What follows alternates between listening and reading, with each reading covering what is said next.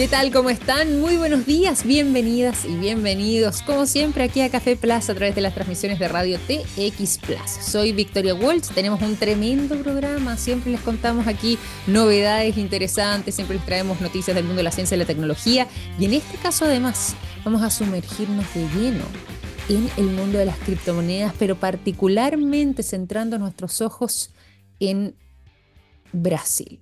Sí, en Brasil. ¿Por qué? Bueno, porque Brasil vino a hacer historia en materia de em, iniciativas gubernamentales, en, materia de regulaciones, y eso ha facilitado que eh, este país en particular haya mm, alcanzado el posicionamiento de convertirse en el principal mercado eh, latinoamericano para el mundo de las criptomonedas. Fíjense que eh, durante el año 2023, de parte de Brasil, estuvieron trabajando muy intensamente en la adopción de las criptomonedas y para eso han estado elaborando una serie de, como decíamos antes, iniciativas y además regulaciones que faciliten todo aquello. De hecho, se han eh, metido de lleno también en eh, el desarrollo de una criptomoneda propia.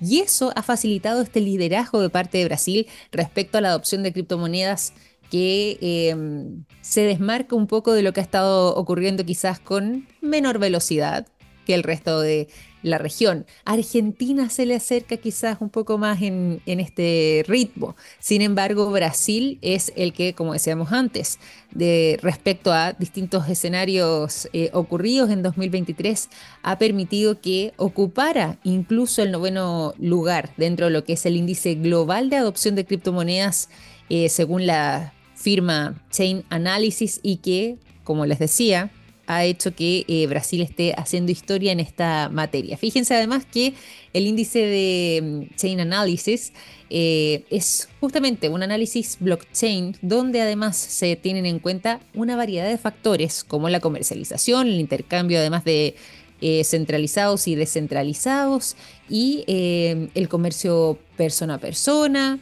las cifras de criptomonedas recibidas durante ese año y es ahí donde entonces Brasil viene a hacer historia y se viene a posicionar en este noveno lugar dentro del, índice global de adopción de criptomonedas, pero eh, alcanzando este liderazgo indiscutido respecto al resto de la región. Bueno, de este tema y mucho más. Los detalles, las implicancias y cómo se va a ver este escenario para 2024 es que vamos a estar conversando más adelante con eh, nuestra invitada del día de hoy. Nos ha acompañado otras veces en el programa, va a estar eh, próximamente en el otro bloque junto a nosotros Denise Tinelli. Eh, y vamos a adentrarnos entonces en todo lo que ha estado sucediendo con Brasil y pensando en cómo se viene este 2024, pero además haciendo las proyecciones respecto al impacto o el referente que podría eh, terminar siendo Brasil para el resto de la región en la adopción de criptomonedas. ¿Se podrá convertir próximamente en una realidad para países como el nuestro, por ejemplo? ¿Para países como Chile? ¿Cómo va a seguir quizás Argentina esta senda trazada por Brasil? Ellos que también han estado avanzando a gran velocidad entre 2022, 2023 en estos temas. Bueno, todo eso y más se lo preguntaremos más adelante entonces a nuestra invitada Denise Chinelli. Y además estaremos entonces con este tremendo programa donde siempre la música se vuelve protagonista y no cualquier tipo de música. Acá somos científicamente rockeros y por lo mismo en Café Plus los dejamos a continuación con el mejor sonido para comenzar esta mañana en nuestro programa.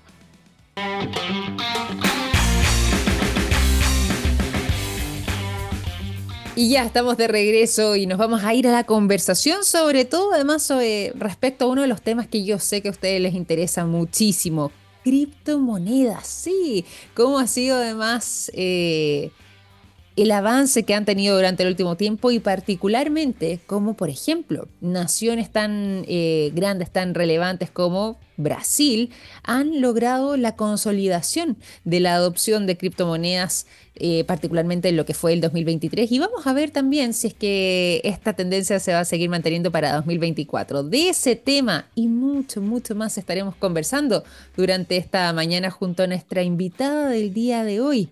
Queremos saludar a quien ya nos ha acompañado anteriormente en el programa, Denise Chinelli, la Country Manager de Crypto Market Brasil. ¿Cómo estás, Denise? Qué bueno tenerte nuevamente aquí en el programa.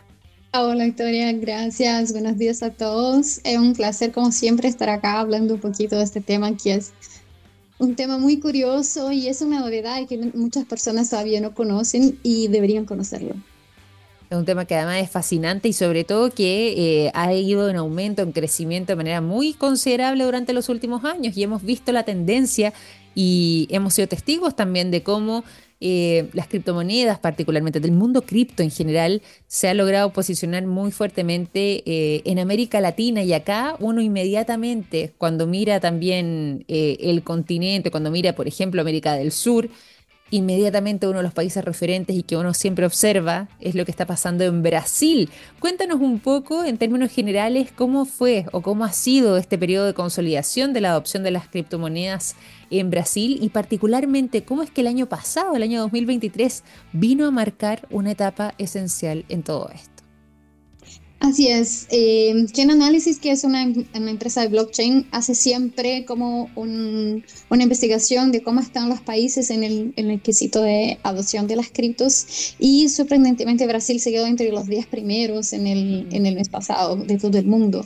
Entonces, yo creo que varios factores contribuyeron para que esto ocurriera eh, acá en Brasil, pero yo creo que uno de los eh, principales fue el tema regulatorio.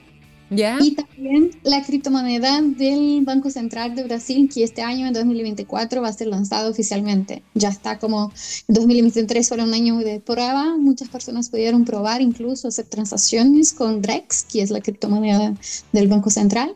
Y además el tema regulatorio, que se quedó definido que el Banco Central de Brasil va quedar responsable por hacer la regulación de las exchanges en el país y todo que involucra eh, transacciones con criptomonedas. Entonces, estamos ahora en el proceso de consulta pública para ver cómo va, va a ser, cómo, cómo va a ser esa, regula, esa cómo lo van a hacer.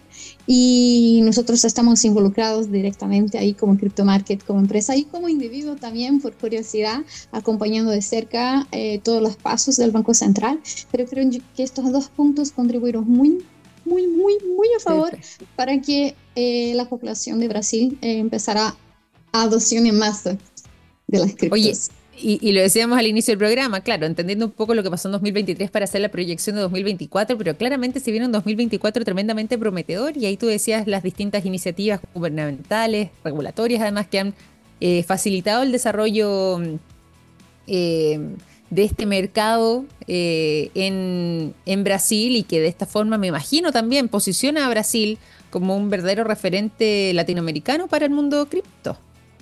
Así es, así como en Argentina, eh, que también es muy, eh, muy popular y la adopción es muy masiva, pero yo creo que por caminos distintos.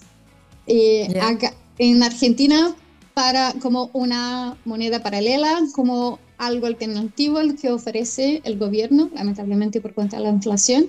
Y en mm. Brasil, en verdad, está yendo de mano. yo creo, pienso que el gobierno de Brasil fue muy inteligente en esta parte, porque está un enemigo, si no puedo con él, contra él, me voy con él. Entonces yo creo que fue lo que pensaron, es, ok, las criptomonedas están, no vamos a poder sacarlas, no vamos a poder tributarlas. Ya. Entonces, ¿qué vamos a hacer? ¿Cómo vamos a usufruir? ¿Cómo vamos a sacar provecho? ¿Cómo vamos a decir a los, eh, a los brasileños, mira, ok, usemos criptos, pero usemos la de del gobierno. Entonces, yo creo que en esta parte fueron muy inteligentes. Yo particularmente no invertiría mi plata en una criptomoneda de un banco central, pero no invertiría, pero sí quizá usaría para transacciones porque va a ser muy útil.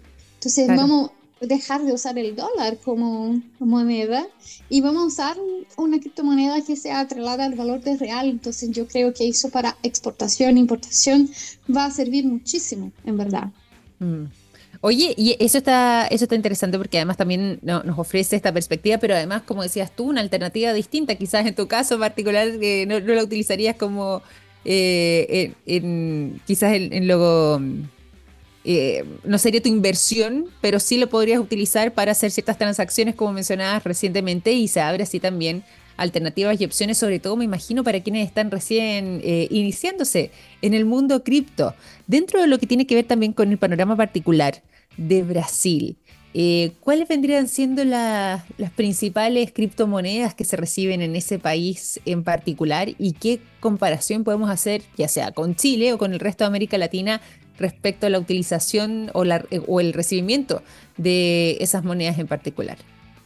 Bueno, acá en Brasil, eh, las stablecoins, que son las monedas estables, o sea, que son atreladas al valor del dólar o al valor del real o al valor del euro o al valor del oro, eh, son las que más utilizan los brasileños, porque es una manera de protegerse de la inflación.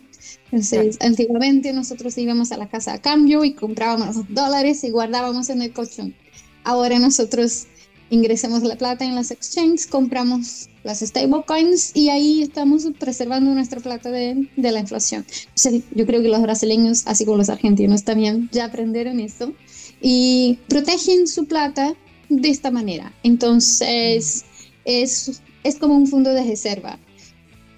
Y para inversión está el Bitcoin, que todavía es imbatible. Si bien a algunos eh, les gusta hacer especulación con las eh, altcoins, que son, que son las criptomonedas que no son Bitcoin, todas las otras que no, no, tenemos el Bitcoin y todas las otras son llamadas altcoins. Entonces, por, por alternative.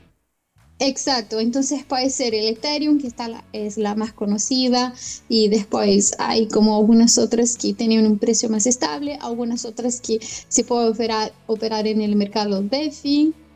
Entonces los brasileños empezaron ahí también a especular. Hay las otras que se llaman meme coins, que también algunos eh, ahí deciden especular con ellas y, y está, está el el Chiva, está como algunas criptomonedas ahí que nacieron como memes y después tornaron un poco más, más serias. Y, eso. Así que el brasileño diversifica bastante, pero las stablecoins es como ahí el, la, más, la más elegida, la opción más elegida por los brasileños. Qué interesante, qué interesante poder comprender eso, ¿ah? y, no sé si es que es parte del fenómeno global o que es una particularidad de Brasil, por ejemplo, eh, esa, esas inversiones eh, en altcoins, o, cómo ves tú que esa tendencia también pueda darse, enfoquémonos en este caso en la región, en el resto de eh, Sudamérica o incluso América Latina, si nos expandemos un poco más, esto que se ve en Brasil, ¿se replica también en otros países? Sí, esta tendencia se explica bastante, principalmente en lo que son los países de Latinoamérica, porque eh, nosotros acá eh, tenemos una inflación que está un poco descontrolada. Yo creo que en todo el mundo, pero nosotros acá yo creo que estamos un poco más atingidos con, eh, con, la inflación y la inflación varía un poco, un poco más acá en América Latina. Entonces, nosotros tenemos la tendencia de buscar maneras de proteger nuestra plata, y hacer nuestro fondo de reserva de una manera que nuestro, nuestra inversión esté protegida. Entonces, sí, yo creo que eh, incluso en, en, Chile, en Colombia, en los países que tenemos operación abierta, el USDT es el top de, de inversión ahí de los clientes de Crypto Market. Interesante, interesante poder también eh, comprender aquello. ¿Te parece si me voy a otro punto, pero también un poco para entender eh, lo que está pasando en Brasil y poder quizás de esa manera, como decías tú, esto que en Brasil se ve tan fuertemente, puede ser quizás parte de las tendencias que veamos posteriormente en la región. Preguntarte aquí por los intercambios centralizados y descentralizados. Hace poco además habíamos conocido eh, y aprendido conceptos nuevos como por ejemplo el DeFi de las eh, finanzas descentralizadas, a propósito que es una abreviatura, ¿cierto? Eh, pero si hablamos de intercambios centralizados y descentralizados y podemos hacer una comparación de lo que pasa en Brasil, ¿cómo vendría siendo la repartición de esa torta en particular? Eh, lo que son los centralizados todavía son la opción de, de, las personas.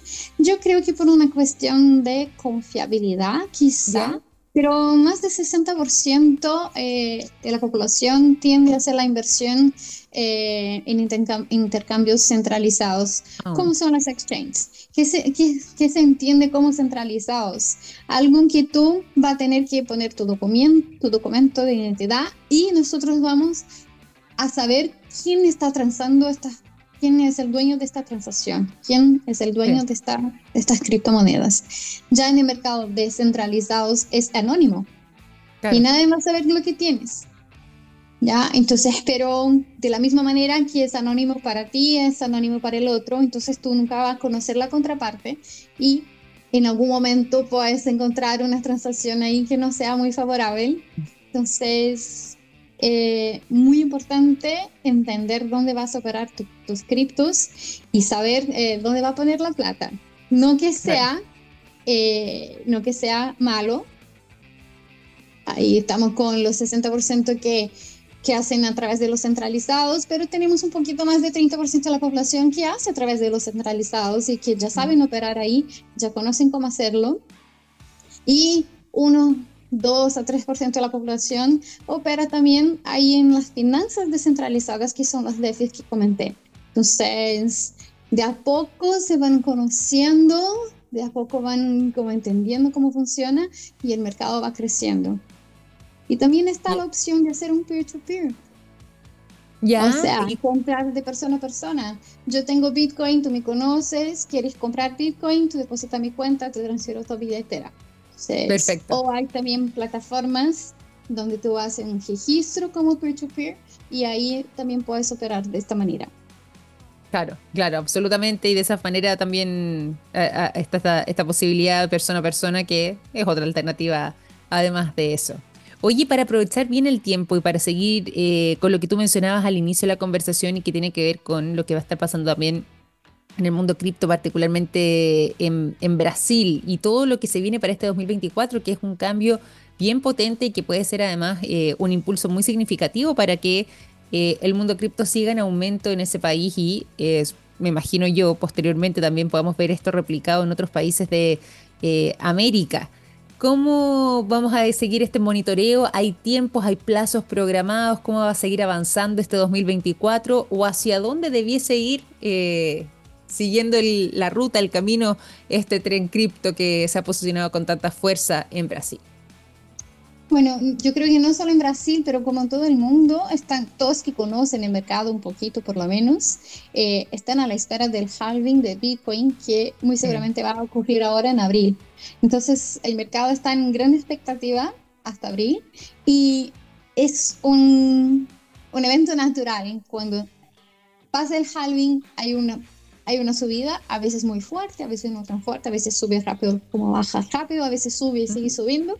No tenemos cómo prever, pero lo que sí sabemos es que genera un, un movimiento del mercado. Las personas empiezan a hablar más del Bitcoin porque algo ocurre y hay personas, hay curiosos que empiezan a llegar porque escucharon que subió, porque escucharon un mm. aumento gigantesco y que el mercado subió. Y entonces ya sabemos que esa es una fecha que llegan nuevos clientes, llegan nuevos interesados, nuevos curiosos y también usuarios que estaban inactivos empiezan a activarse.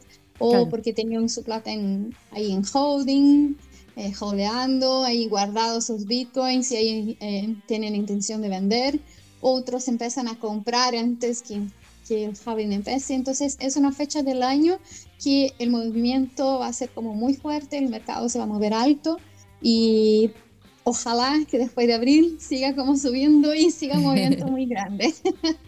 Vamos a estar atentos ahí abril con, con el halving también, porque se puede ser un, eh, una situación bien determinante, como decías tú, no solamente en el caso de Brasil, sino que además en el resto eh, del mundo y quienes además puedan eh, de esta forma sumarse también a convertirse en inversionistas en el mundo cripto y quizás seguir creciendo de esta manera, pero siempre el halving viene a, marcar un antes y un después. Y como decías, posiblemente esto sea para abril, así que hasta ese minuto la expectativa va a seguir muy alta. Y, nosotros vamos a estar también muy atentos a lo que ahí pase. ¿ah? Eh, vamos a estar, me imagino, conversando en esa oportunidad cuando estemos con, con esa información fresca y viendo y siguiendo también cómo esto va repercutiendo. Pero te lo preguntaba particularmente por todas estas novedades que hay en Brasil y, lo que está ocurriendo y que Eh, tú, destacabas también al inicio de la conversación, donde finalmente Brasil ha tomado una serie de acciones durante el año pasado 2023 que eh, van a tener este enorme resultado ya para 2024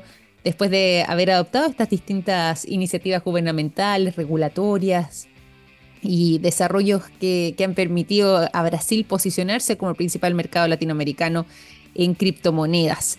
Finalmente, ¿con qué nos deberíamos quedar? ¿Cómo deberíamos mirar a Brasil por lo mismo durante este 2024? Y eh, quizás quienes nos escuchan desde ese eh, país, ¿qué pudiesen estar eh, teniendo quizás como expectativa para lo que sea el desarrollo de este año en el mundo cripto? mira, es como, va a ser como muy, muy marcado ahora el primer trimestre, porque en diciembre se, finalizó eh, la primera consulta pública del Banco Central con relación a la, a la, regulación. Entonces se discutieron algunas cosas y llevan, eh, llevan, en consideración todo lo que propusimos en, durante la consulta y ahora al comienzo del año vamos a tener como la segunda consulta que entonces va a ser como determinante eh, las respuestas y las sugerencias para que se finalmente se haga la regulación y se defina cómo va a ser. Entonces yo creo que ahí a la mitad del año, hasta el final de año, vamos a tener la regulación eh, como ahí ya 100% funcionando en Brasil. Es la expectativa. Qué bueno, y eh, está el lanzamiento del DEREX. ¿Ya? Eh, como que está previsto que hasta fines de mayo se terminen como los, las pruebas con con el modelo, con el piloto del, que están haciendo. Y de ahí al fin de año deberían lanzar. Entonces puede ser ahora el fin de 2024, principios de 2025, ya tendríamos ahí como Drex lanzado oficialmente y, y operativo. Entonces es algo que va a ocurrir muy rápido en Brasil. Es como que de verdad se empezó a hablar del hace como unos cuatro años que, la, que China estaba haciendo la criptomoneda del gobierno y no sé qué.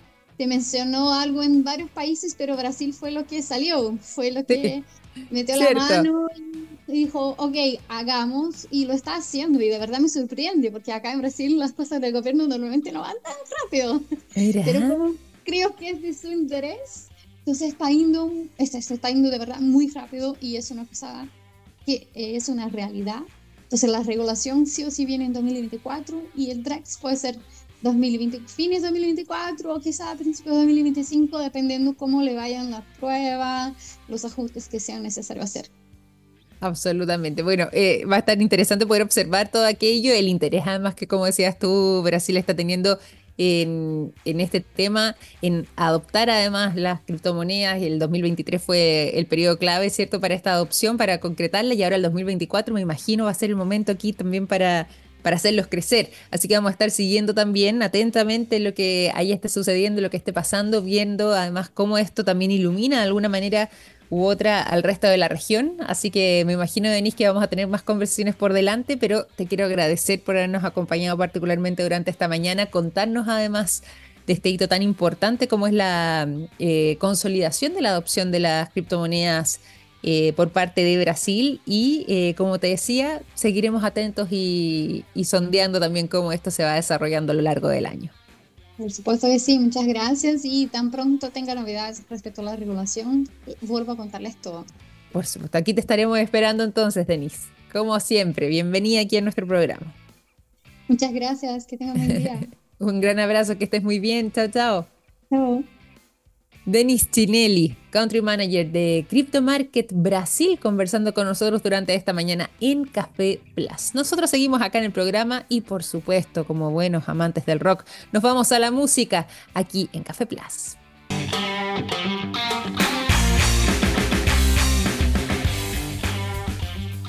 Y ya estamos de regreso en Café Plus. Dejamos la música para contarles a ustedes lo siguiente a esta hora de la mañana. En SQM trabajan en innovación y en tecnología para crear productos de alto valor agregado desde Chile para el mundo. Así es, SQM es una empresa chilena con presencia global comprometida con la sostenibilidad y con las comunidades. ¿Cómo sé de todo eso? Fácil. Me lo contó un pajarito. SQM, Soluciones para el Desarrollo Humano. Vamos a seguir acá en el programa haciéndoles a todos ustedes una tremenda invitación, ¿ah? porque ustedes que nos han estado acompañando acá en el programa saben muy bien que desde hace ya un tiempo nosotros como Radio TX Plus hemos estado trabajando en conjunto con la Universidad Nacional Autónoma de México, la UNAM. Todo esto con el fin de fomentar la divulgación científica y una muestra de ello es que estaremos transmitiendo una cápsula audiovisual de la serie Naturaleza, la cual es además una producción de la Dirección General de Divulgación de la Ciencia de la UNAM. El día de hoy, al finalizar el programa, eh, estaremos con un interesante capítulo llamado Guacamaya Roja de los Tuxtlas. Fíjense que la guacamaya roja habita en las selvas tropicales bien conservadas de América. Sin embargo, desde hacía 50 años que no se veía en los Tuxtlas, esto en Veracruz, México. Pero gracias al esfuerzo conjunto de los expertos de la UNAM, con los pobladores también del lugar, hoy la guacamaya roja está de regreso. Un capítulo imperdible que podemos disfrutar a continuación, terminando nosotros aquí con Café Plus. Por lo mismo, nos despedimos.